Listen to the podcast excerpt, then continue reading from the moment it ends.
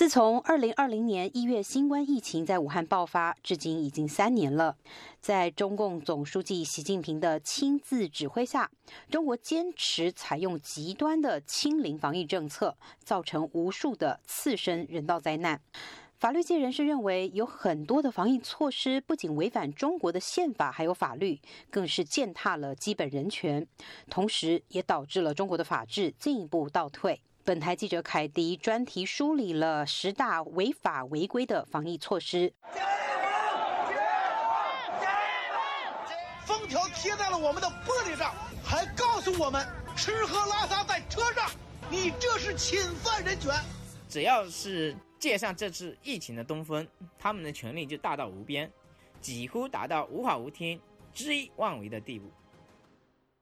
听众朋友，刚刚您听到的是中国民众对极端疫情措施的抗议，以及人权律师的评论。近三年来，在中国极端防疫政策之下，种种违法违规行为泛滥，并引发强烈民怨。中国的防疫政策究竟如何野蛮？下面我们就来梳理一下新冠疫情期间从中央到地方十项违法违规的防疫措施。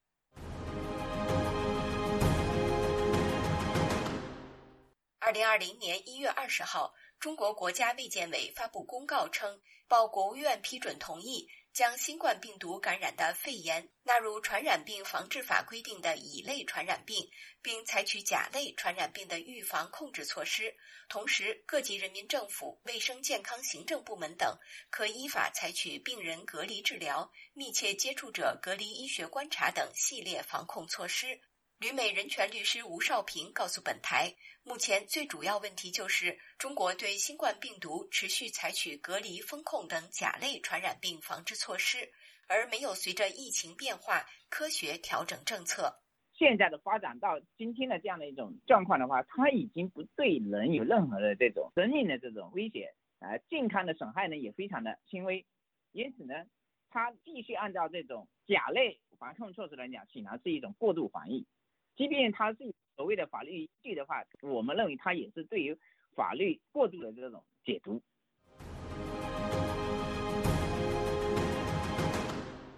今年四五月份，中国最大都市上海经历了自开埠以来从未有过的两个月持续封城。从一开始浦东、浦西鸳鸯火锅式陆续封控，到之后所谓全域静态管理，这个两千五百万人口的一级行政区被全域封锁。律师吴少平指出，上海封城至今外界都没有看到国务院相关决定，上海市政府也不承认其做法是封城。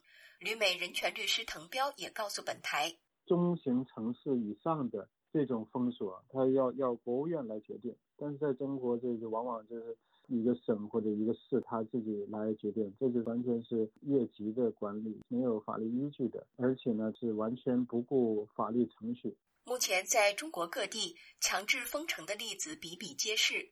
今年八月，海南省三亚因疫情突然宣布封城，由于事先毫无预警，多达八万名国内外游客被滞留。十一长假，同样悲剧又在云南省西双版纳重演。律师滕彪说：“有的时候他他有权利封控，但是要必须要经过上级政府批准，或者是先宣布一个地区为疫区。但是在中国，他也没有说宣布什么什么为疫区，然后再封锁。”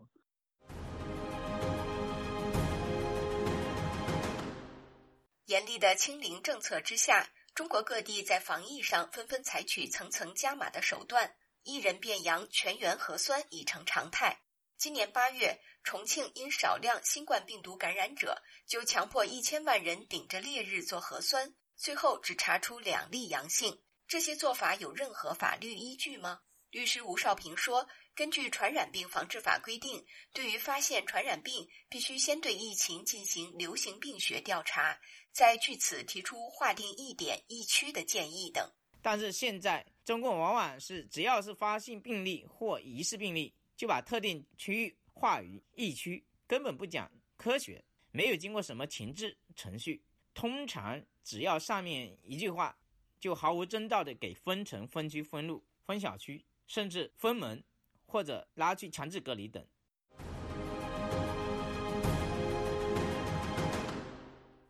年九月二十九号下午，在中国国务院联防联控机制记者会上，中国国家疾控局船防司司长、一级巡视员雷正龙说：“采取集中或者居家隔离措施时的时候，不得采取外锁门的方式。”自从二零二零年一月武汉疫情爆发至今，中国官方这种一刀切的高压防控一以贯之。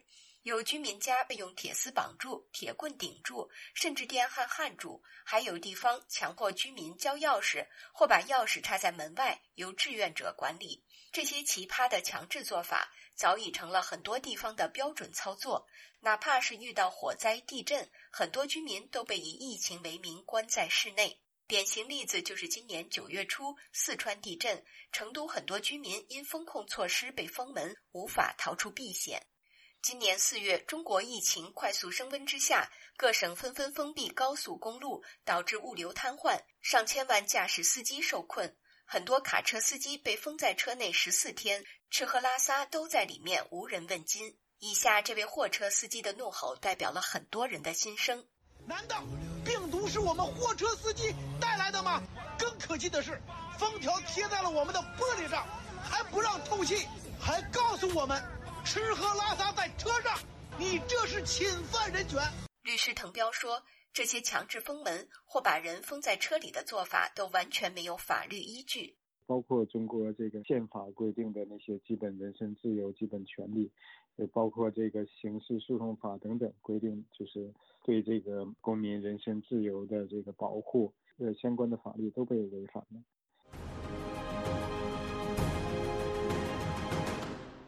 五月中，网上流传一段视频，一对核酸检测是阴性的夫妻被防疫人员告知是密接，要送方舱隔离。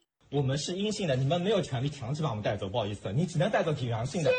一名身上有警察字样的大白说：“不执行市政府的命令，就要对你进行处罚。你告诉我要找到你。进行处罚了以后，要影响你的三代，好吧？这是我们最后一代。”一人阳性，全楼转运。这是上海今年四五月封控期间普遍实行的政策。还有官员强制要求居民交出住宅钥匙，称要在居民离家后入户消毒杀菌。如果居民不配合不开门，就用工具破门开锁。入屋后直接抓人和消毒。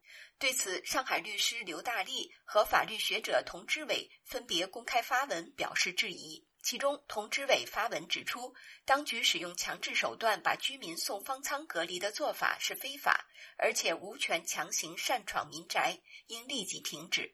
不过，这两位法律人士的文章并未引起官方政策变化，反倒是他们的公开信被封杀，微博账号也被清零。律师滕彪说：“对那些没有密切接触、本身也没有任何感染、没有任何症状的，都是被这个封锁或者是被送到方舱。”就是没有任何法律依据的。回顾中国近三年防疫措施，这种强制隔离的例子比比皆是。滕彪说，隔离措施在实践当中被官方完全扩大化。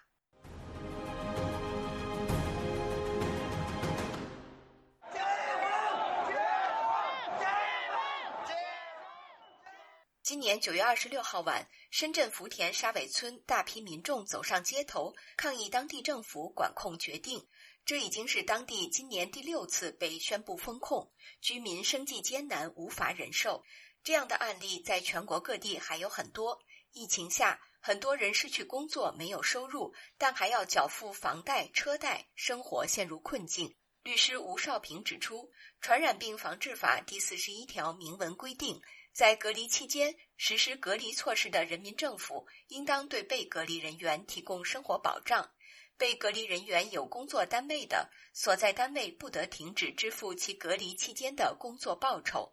这是你国家或者是你地方政府实施的行为，导致普通百姓的收入没有了，甚至出现企业倒闭了，他的收入彻底的失去了来源。你政府是不是要承担责任呢？但是你政府在这里，你会发现它是缺位的。今年四月，持续风控之下，上海普陀区一名男子拿着电话怒吼：“我被你们逼死了！”你知道不知道？你告诉我，超市不开门，我买什么？我吃什么？我喝什么？在持续风控下，很多居民日常食物供应都成问题。最近，本台调查发现，新疆伊宁市因疫情长期封城，仅九月十五号一天之内，就至少有二十二人死于饥饿或缺乏医疗照顾。律师吴少平指出，啊，对于公民的这种呃人身自由啊、生命健康啊这些权利呢，呃，都是一种故意的一种侵害的一种行为，它就是一个故意的一个呃刑事犯罪的一种行为。完全抛弃法律的情况下去执行所谓的这个啊防疫措施，才会导致了这样恶果的这种发生。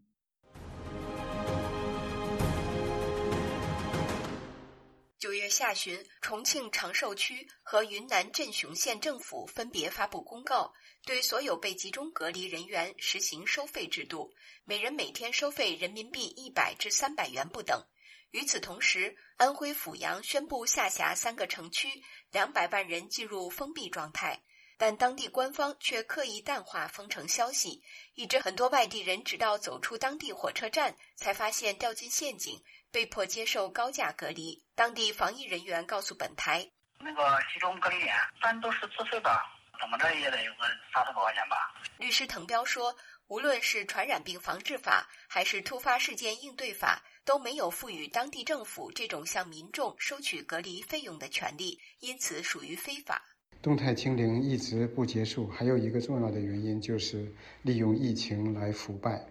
很多官员、商人、权贵从防疫过程当中攫取了巨额的利益，他们一直不愿意放弃种种的防疫措施。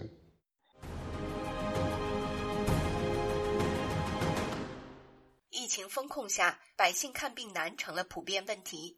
近期，网上传出九十岁高龄的著名作家铁流致信国务院总理李克强的公开信，称自己癌症晚期，因没做核酸和注射疫苗，到医院看病拿药却不让进门，还被推搡。今年四月，经济学家郎咸平的母亲在上海的医院急诊室门口等待核酸结果四小时都不出，无法得到抢救，最后不幸去世。一月份，还有一名西安产妇因为没有核酸检测结果，超过四小时无法进入医院，导致大出血，八个月的孩子流产。类似例子还有很多很多。律师吴少平表示，医院拒绝病人就医，可能涉及民事和刑事两种责任。因为你的这种拒诊的行为导致这个病患病情加重或者死亡，你对这样的后果要承担这个民事责任。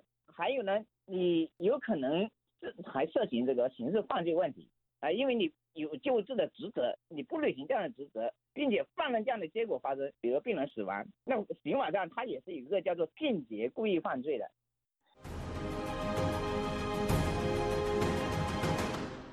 健康码被视为中国清零政策下的一大创新和防疫神器，也日益成为中国严密监控社会的重要工具。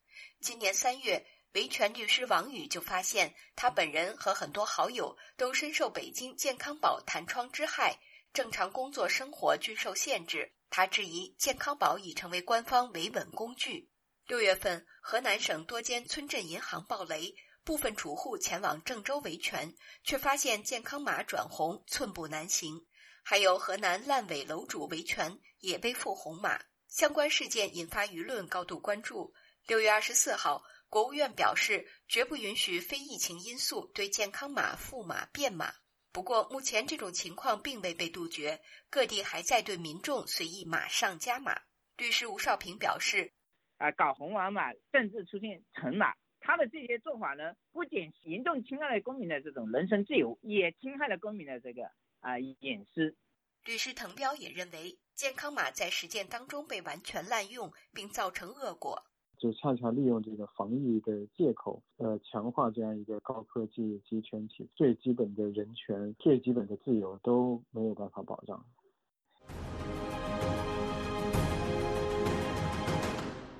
今年九月十八号凌晨两点多，一辆载有四十七人的隔离转运大巴车在贵阳东南约一百六十公里处发生翻车事故，车上二十七人死亡，二十人受伤。这再次点燃民众对于中国严酷的清零防疫政策的愤怒。根据中国二零一八年修订通过的《道路旅客运输企业安全管理规范》规定，长途客运车辆凌晨两点到五点停止运行或者实行接驳运输。贵州地处云贵高原，山多路险，本是中国执行该规定最严格的省份之一。也就是说，这辆死亡大巴本不该在路上。况且，贵州省九月初就大规模对高速公路收费站进行临时管控，但为何惨剧依然能够发生呢？律师吴少平说：“他们可以因为一到这个疫情风控这样的一个命令，就可以把这些东西抛到一边去。”那就是典型的权大于法。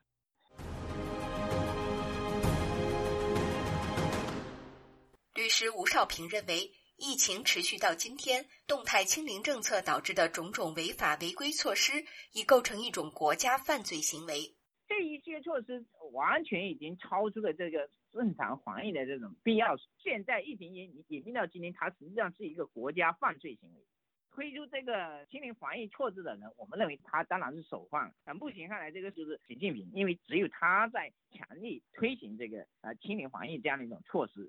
那所有参与到习近平清零防疫过程当中的这些人来讲，都是这个国家犯罪的共犯。中共二十大召开前，中共中央机关报《人民日报》曾连续三天发文，反复强调动态清零必须坚持。中共总书记习近平在二十大报告当中也再次强调要坚持清零政策，这也让很多人寄望中国在二十大后可能适度放松清零防疫政策的幻想彻底破灭。以上是自由亚洲电台记者凯迪华盛顿报道。